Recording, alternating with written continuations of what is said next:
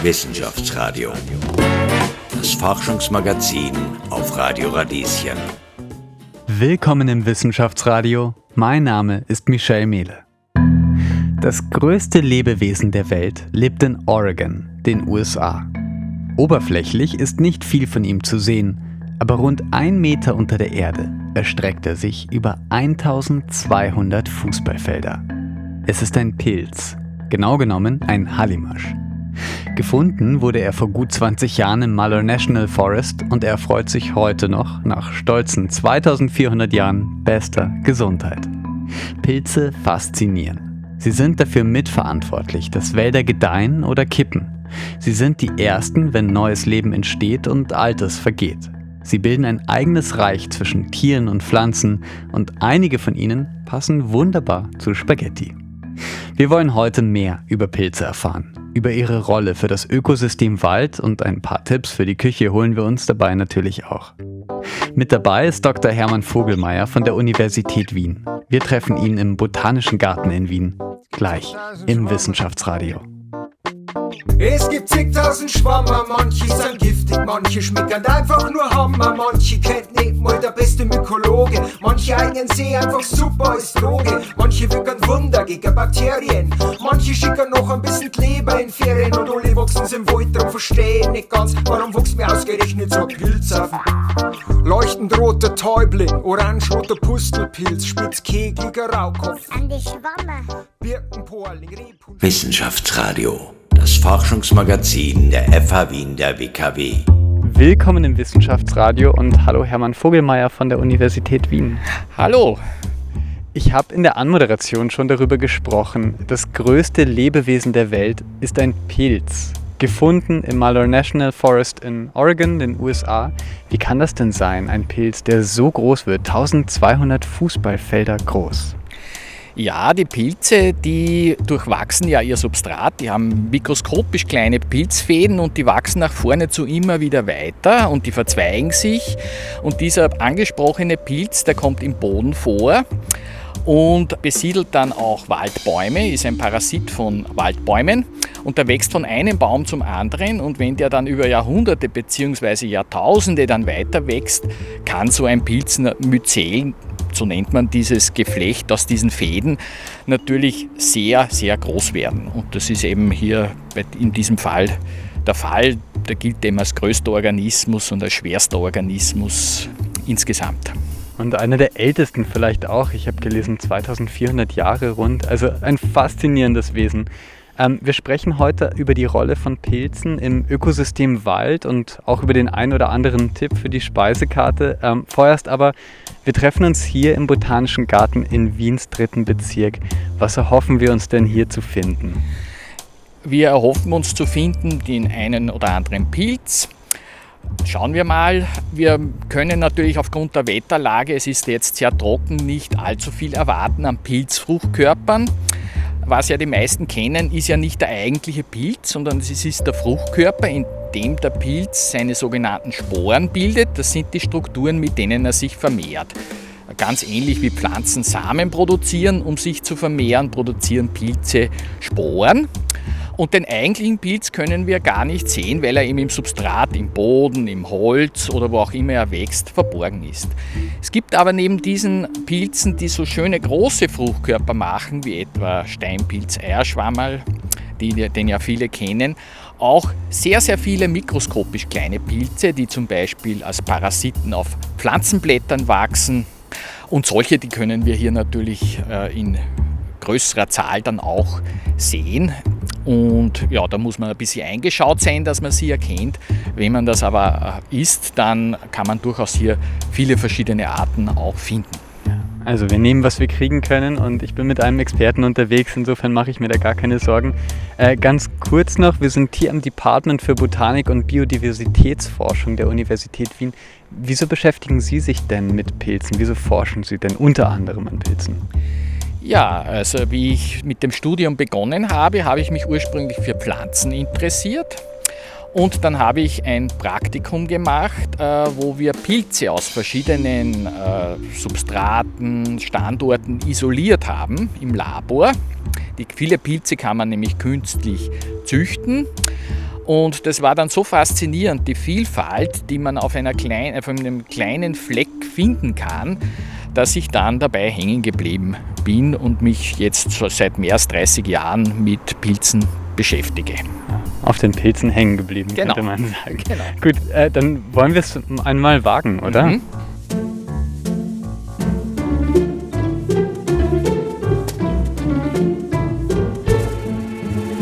Ja, und wenn wir da so schauen, sehen wir gleich bei einer Pflanze einen weißen, mehligen Überzug. Das ist schon ein Pilz. Schaut aus, wie wenn da jemand Mehl drauf gestäubt hätte, ein sogenannter Mehltau. Das ist eine ganz wichtige Gruppe von Pflanzenparasiten, die dann auch große Schäden in der Landwirtschaft zum Beispiel äh, machen können. Da gibt es durchaus wichtige Vertreter.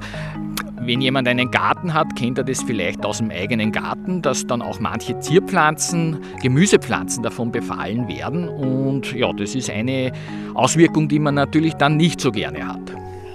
Welche Pilze untersuchen Sie denn hier vor allem? Ja, ich beschäftige mich primär mit eher so kleinen mikroskopischen Pilzen, aber eigentlich quer durch den Gemüsegarten. Alles, was interessant ist, damit beschäftige ich mich. Und wie gesagt, das ist ein unerschöpfliches Thema. Es gibt viele unbeschriebene Pilzarten, die kennt man noch gar nicht. Und im Rahmen meiner Studien habe ich schon viele dieser unbeschriebenen Pilze entdeckt. Und man findet laufend neue unbeschriebene Arten, weil es eben so viele Arten gibt. Und man sie auch äh, viele, viele Arten man auch schlecht kennt. Mhm. Also ungenügend erforscht. Ja. Was ist denn die Rolle von Pilzen im Wald? Jetzt, wo wir hier gerade sind, ist der Botanische Garten tatsächlich ein bisschen waldig auch. Ja, Pilze haben eine sehr wichtige Funktion in diversen Ökosystemen, gerade in einem Wald als Beispiel. Und zwar kann man hier von der ökologischen Funktion drei große Gruppen unterscheiden. Da wären einmal die Pilze, die tote organische Substanz, also Blätter, Äste, Holz abbauen, die sogenannten Saprobionten.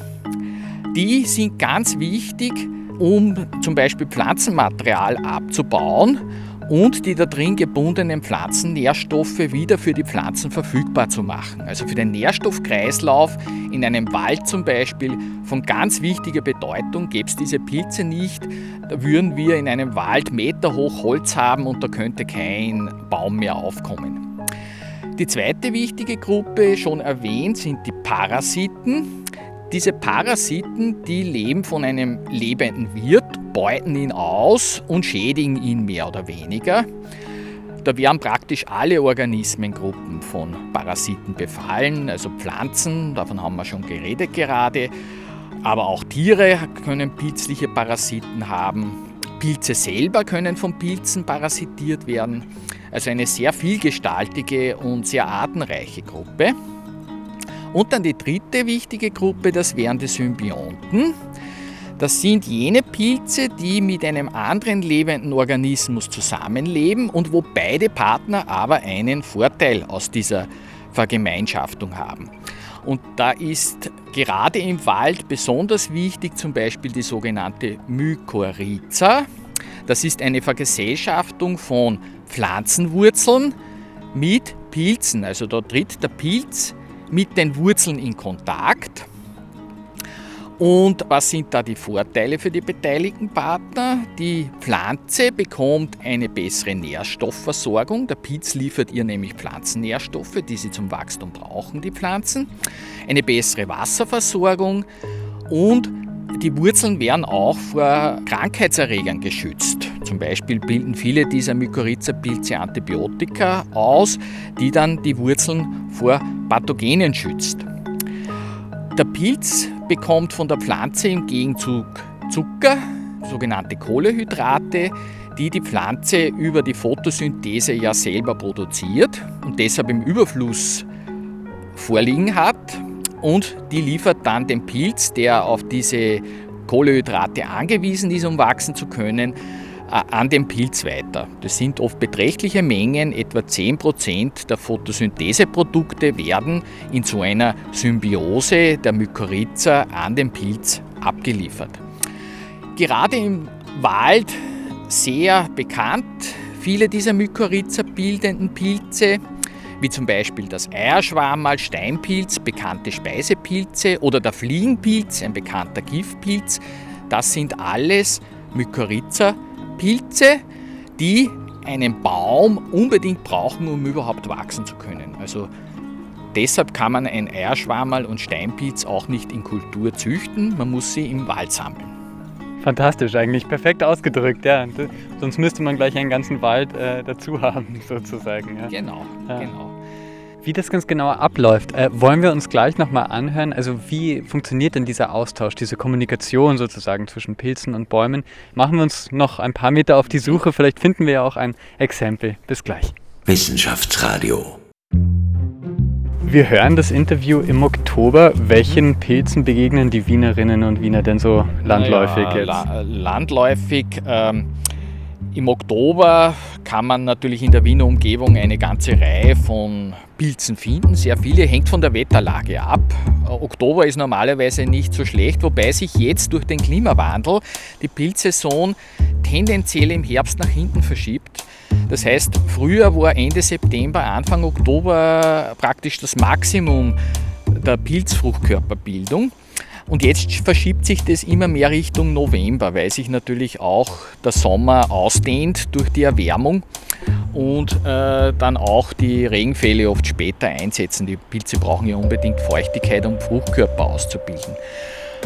In der Wiener Umgebung haben wir ja sehr viel diverseste Wälder, und das ist auch gut für die diversesten Pilze. Also wir haben hier eine hohe Artenfülle an Pilzen, die wir da finden können.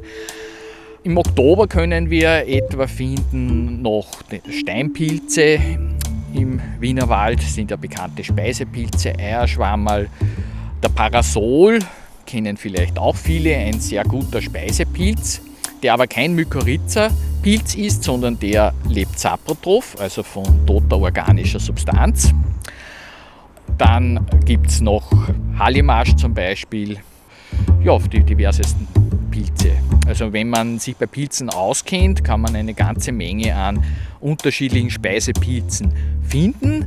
Wobei man natürlich immer beachten muss, wenn man Speisepilze sammelt, dass man die Speisepilze wirklich gut kennt, die man sammelt, wirklich richtig bestimmt, weil viele dieser Speisepilze haben giftige Doppelgänger und äh, wenn man die verwechselt, kann das dann ganz schön ins Auge gehen, weil zum Beispiel der grüne Knollenblätterpilz bei uns einer der giftigsten Pilze ist im Wienerwald zum Beispiel extrem häufig. Also den kann man extrem häufig finden und den sollte man als Schwammersucher auf alle Fälle gut kennen, damit man ihn nicht mit einem Speisepilz verwechseln, den man sammelt, äh, weil das kann dann wirklich ins Auge gehen. Also wenn man da die nicht rechtzeitig behandelt, ist das eine tödlich verlaufende Pilzvergiftung. Gibt auch eine hier im Botanischen Garten eine Beratungsnummer, eine Beratungsstelle. Genau. Telefoniert man mit Ihnen dann? Nein, das ist die Kollegin, die Kollegin äh, Grisa Greil-Huber von der Österreichischen Mykologischen Gesellschaft. Es gibt jeden Montag von halb sechs bis halb sieben eine sogenannte Pilzberatung. Die findet derzeit im Botanischen Garten statt aufgrund der Corona-Bestimmungen. Ähm, wird dann, äh, wenn das wieder möglich ist, am Institut stattfinden, in den Räumlichkeiten wahrscheinlich. Und da kann man mit Pilzen kommen und sich die Pilze auch anschauen lassen. Also das gegen eine freiwillige Spende kostet nichts. Und man kann auch bei dieser österreichischen mykologischen Gesellschaft Mitglied werden, wenn man sich für Pilze interessiert. Die mykologische Gesellschaft veranstaltet Vorträge, Exkursionen, ähm, wo man dann als Mitglied teilnehmen kann. Äh, wenn man nicht Mitglied ist, muss man für die Exkursionen einen kleinen Kostenbeitrag beitragen. Und da wird halt, da gibt's, äh, also diese, es gibt eine Homepage, wo diese Informationen verfügbar sind über die Mykologische Gesellschaft und wo man dann auch schauen kann, äh, wann, wo, welche Exkursionen stattfinden und die weiteren Informationen dazu. Ja, also für den, die eine oder andere, die sich ein bisschen mehr in das Thema einarbeiten möchten, vielleicht eine ganz gute Adresse eine Sache noch zu diesem Thema. Ich habe gelesen, die meisten Pilzvergiftungen kommen eigentlich durch genießbare Pilze zustande, die zu lange äh, gelegen sind. Stimmt das? Ja, das stimmt. Also das wird oft von den Leuten nicht bedacht dass natürlich ein verdorbener Speisepilz genauso unbekömmlich ist und dann auch Vergiftungs-, nämlich Lebensmittelvergiftungssymptome hervorrufen kann. Die sind oft gar nicht so harmlos, wie man Frischpilze behandeln soll sollte man sich immer eher Richtung Fleisch handeln und nicht Richtung Gemüse. Das heißt, wenn ich Pilze sammle, sollte ich die möglichst rasch verkochen, möglichst luftig transportieren. Wenn man es nicht gleich verkocht, immer im Kühlschrank lagern, weil sie nämlich sehr, sehr leicht verderblich sind, ganz ähnlich wie Fleisch. Und genauso wie man das ja kennt vom Fleisch, wenn das verdirbt und man isst es, kriegt man Lebensmittelvergiftung. Und genauso ist es mit äh, zu alten, verdorbenen Pilzen auch. Und das Problem ist, manche Schwammersucher kriegen dann so richtige Gieranfälle. Sie finden nicht viel und dann doch ein paar alte Speisepilze, die schon verdorben sind. Und dann glauben sie, man kann sie noch essen. Und dann kann man durchaus auch ja, Durchfall, Erbrechen und so weiter kriegen weil, man, weil sie natürlich dann auch unbekömmlich werden, wenn sie dann schon zu alt sind und verdorben sind. Hören wir an dieser Stelle auf Herrn Vogelmeier, er weiß da Bescheid. Ähm, ja, das ist auch ganz interessant. Äh, wo steht der Pilz eigentlich zwischen äh, Tieren und Pflanzen? Ist ja eigentlich eine, ein ganz eigenes Reich. Und äh, wie läuft diese Kommunikation zwischen Pilzen und seinem Ökosystem? Das habe ich eigentlich äh, versprochen jetzt zu klären, aber das wollen wir gleich im nächsten Einstieg machen. Jetzt machen wir uns auf die Suche. Irgendein Pilz, der wird doch zu finden sein. Wissenschaftsradio. Forschung einfach erklärt. Präsentiert von der Fachhochschule Wien der WKW. Radieschen. Ist der noch da? Oh ja, da oben da sehen oben. wir was. Ja. Das sieht man häufig. Das ist eine alte Buche, ich würde sagen abgestorben, aber das stimmt gar nicht. Ein paar Blätter sind noch da. ähm, und an einem Stamm, ähm, der keine Krone mehr hat, da wachsen einige ja, wie so Terrassen. Die kennt man an alten Bäumen, sieht man sie oft. Äh, ganz harte, terrassenartige Pilze. Was sehen wir denn da? Ja, wir sehen da die Fruchtkörper vom Zunderschwamm. Äh, die sind seitlich angewachsen und zäh, hart und können viele Jahre alt werden. Also die wachsen über 20, 30 Jahre immer weiter und können dann entsprechend groß werden. Äh, diese Form der Fruchtkörper nennt man Konsolen. Und der Zunderschwarm ist auf der Buche sehr, sehr häufig und war früher auch von großer Bedeutung für den Menschen. Wie der Name Zunderschwamm schon aussagt, wurde er für die Erzeugung von Zunder verwendet und diesen Zunder hat man benötigt, um Feuer zu machen. Also bevor es Streichhölzer und Feuerzeuge gegeben hat, hat man mit diesem Zunderschwamm Feuer gemacht und wer bei den Pfadfindern ist, äh, hat das vielleicht auch schon mal gemacht bei so einem Survival-Training, dass äh, aus Zunderschwamm dann Feuer gemacht wird. Dazu zerklopft man diese Fruchtkörper sehr äh, fein und dann äh, entstehen da so Fasern, also diese, von diesem Pilzgeflecht, aus dem diese Fruchtkörper bestehen. Das zerfällt so faserig und das beginnt dann sehr leicht zu glosen also es, es erhält dann die Glut sehr leicht und damit kann man dann sehr leicht Feuer anmachen, indem man da dann ganz trockene Holzspäne zum Beispiel dazu gibt. Auch wichtig früher für Wundkompressen, also diese Fruchtkörper haben auch äh, Stoffe, die antibiotisch wirken gegen Bakterien und man hat sie auch in Wundverbänden verwe verwendet. Man kann diese Fruchtkörper auch dazu verwenden, um zum Beispiel Hüte, Handtaschen und so weiter zu machen, weil wenn man die fein klopft, also in Scheiben schneidet und fein klopft, dann kriegen die eine Konsistenz wie Leder. Es schaut aus wie Leder, fühlt sich an wie Leder und ja, ist an sich sehr hübsch anzuschauen und diese Verwertung wird heute auch noch gemacht, zum Beispiel in Rumänien. Da gibt es äh, einige Leute, die äh, ja, von dem mehr oder weniger leben, dass sie da diese Hüte, Taschen und so weiter erzeugen. Veganes Leder ist im Kommen. Genau. Wieder, ja. Pilze haben unglaublich viele Anwendungsmöglichkeiten, auch solche, die Sie uns jetzt sagen, die äh, schon lange entdeckt wurden, die neu entdeckt werden, die wiederentdeckt werden beispielsweise.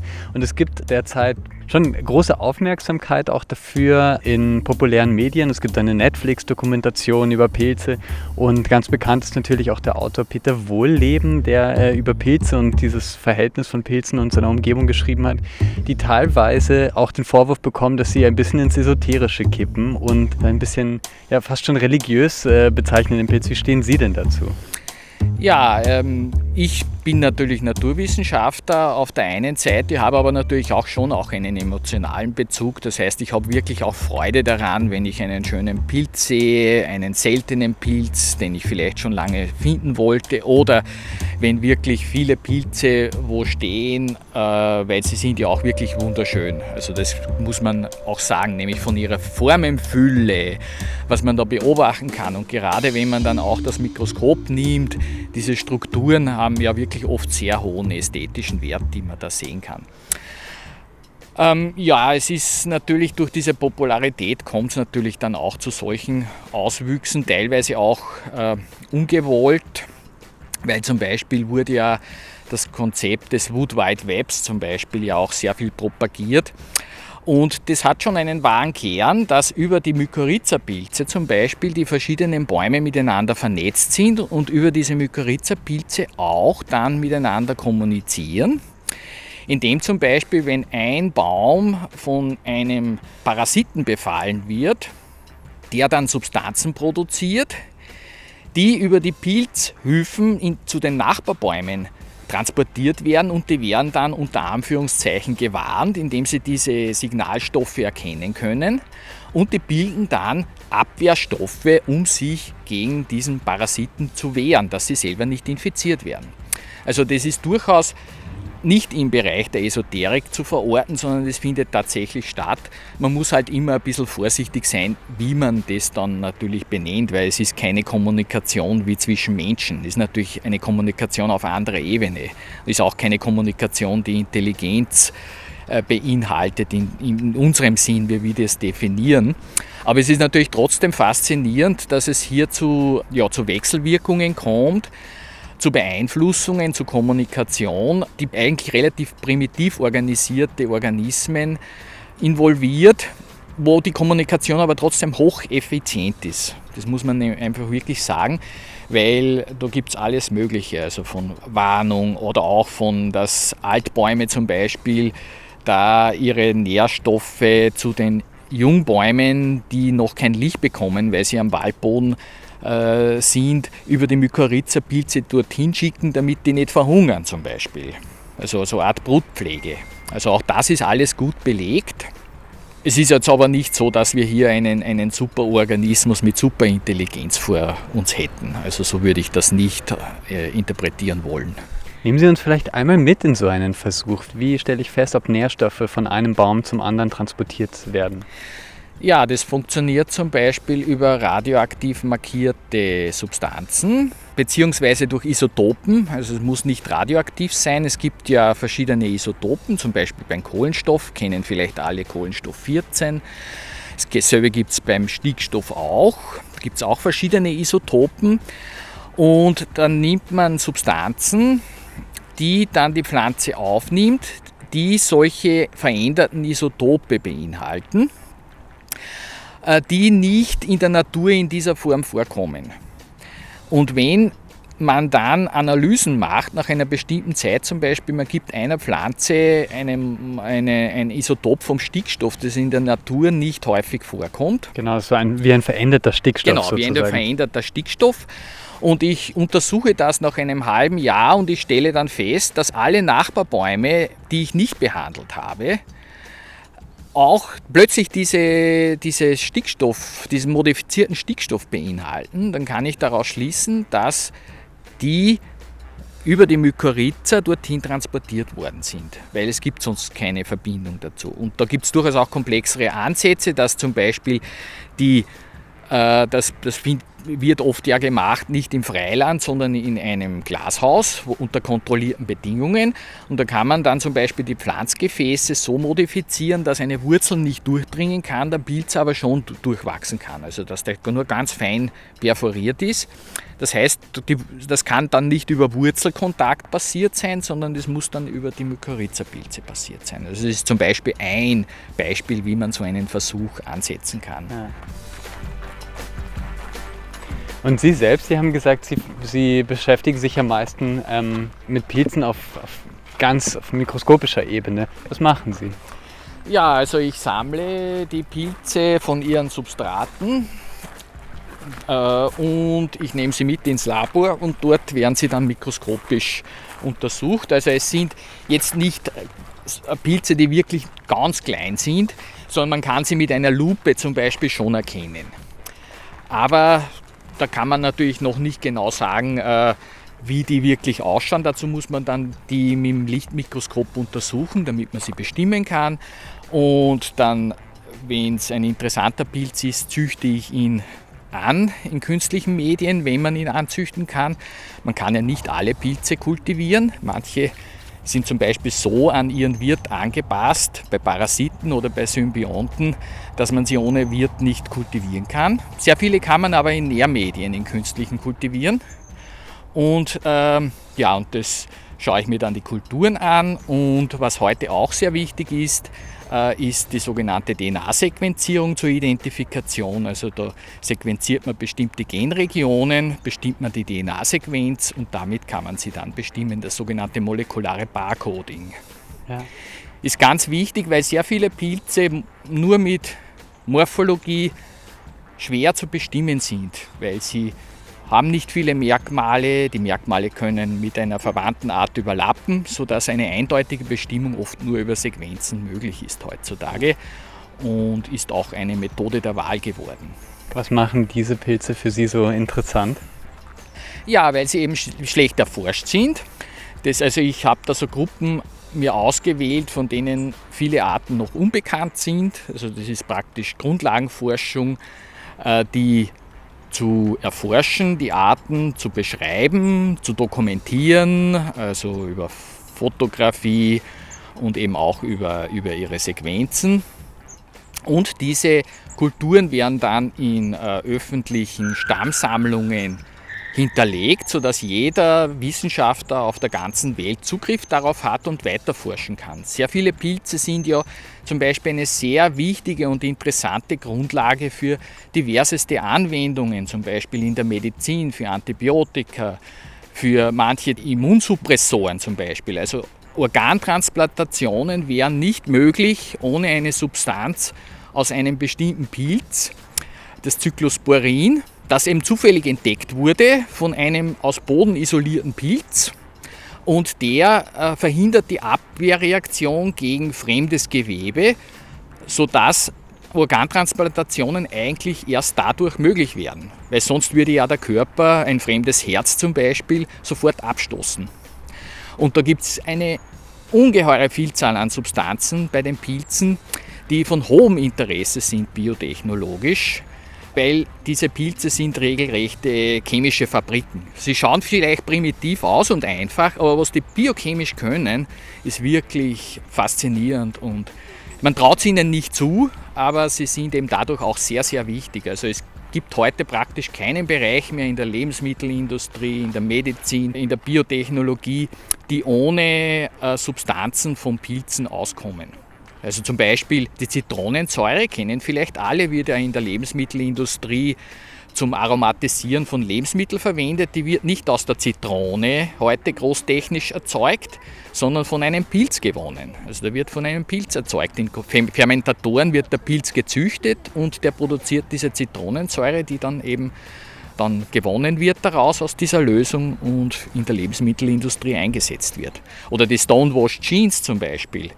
Die werden nicht mehr mit Steinen gewaschen sozusagen, sondern das sind Enzyme, die aus einem Pilz gewonnen werden, aus der Gattung Trichoderma, die dann dieses typische Muster der Stonewash Jeans äh, erzeugen, wenn man diese Baumwollstoffe mit diesen Enzymen behandelt.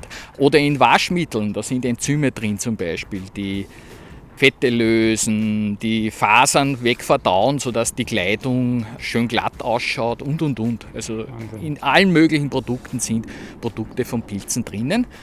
Und dazu muss man natürlich die Pilze alle erst kennen, isoliert haben, damit man sie weiter untersuchen kann. Und da ist halt sozusagen mein, mein Schritt ist ganz am Anfang, diese Pilze zu erforschen, Kulturen zu produzieren, die dann in der Folge von anderen mehr angewandt äh, orientierten Forschungsrichtungen dann weiter bearbeitet werden können.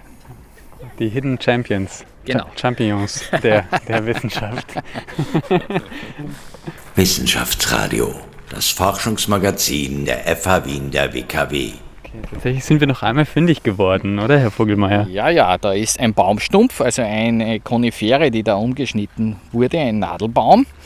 Und der ist im Zentrum ganz vermorscht von einem Pilz, der in diesem Baumstamm wächst. Ähm, und das sind dann auch durchaus große Schaderreger in, in Wäldern weil sie natürlich das Holz entwerten. Also da gibt es durchaus auch viele Vertreter, die in der Forstwirtschaft nicht gern gesehen werden, weil sie eben die Bäume schädigen oder zum Absterben bringen, das Holz entwerten und dann auch wirtschaftlich Probleme verursachen können.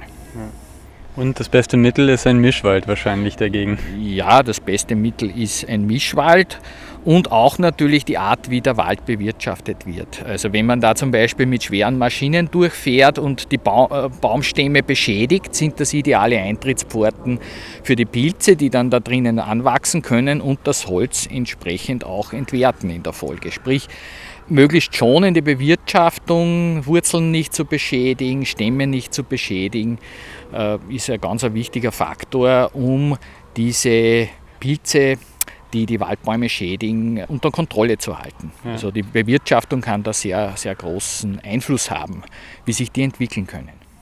Was ich mir jetzt mitnehme, weil wir schon ein bisschen am Ende unserer Sendung sind, ähm, ist, dass es erstmal ein Feld ist, wo wir nur einen ganz, ganz kleinen Einblick heute gegeben haben und äh, dass Pilze überall um uns sind, eigentlich jederzeit und so viele ähm, ja, Aspekte von unserem Leben beeinflussen. Sie haben uns da ein kleines Fenster gegeben. Vielen Dank, Herr Hermann Vogelmeier von der von der Universität Wien. Gerne geschehen. Freue mich über das Interesse und wie gesagt, wenn Sie sich für Pilze näher interessieren, die Österreichische Mykologische Gesellschaft ist eine gute Anlaufstelle, an die Sie sich wenden können. Äh, treten Sie in Kontakt, nehmen Sie bei Exkursionen teil. Es ist wirklich faszinierend, was man da alles lernen kann und es ist auch einfacher, wenn man mit Leuten, die sich auskennen, beginnt, als wenn man sich alles selber aneignen muss. Bestimmt. Dankeschön. Danke auch. Wissenschaftsradio. Das Forschungsmagazin. Jeden Dienstag von 10 bis 11. Alle Infos unter radio-radieschen.at.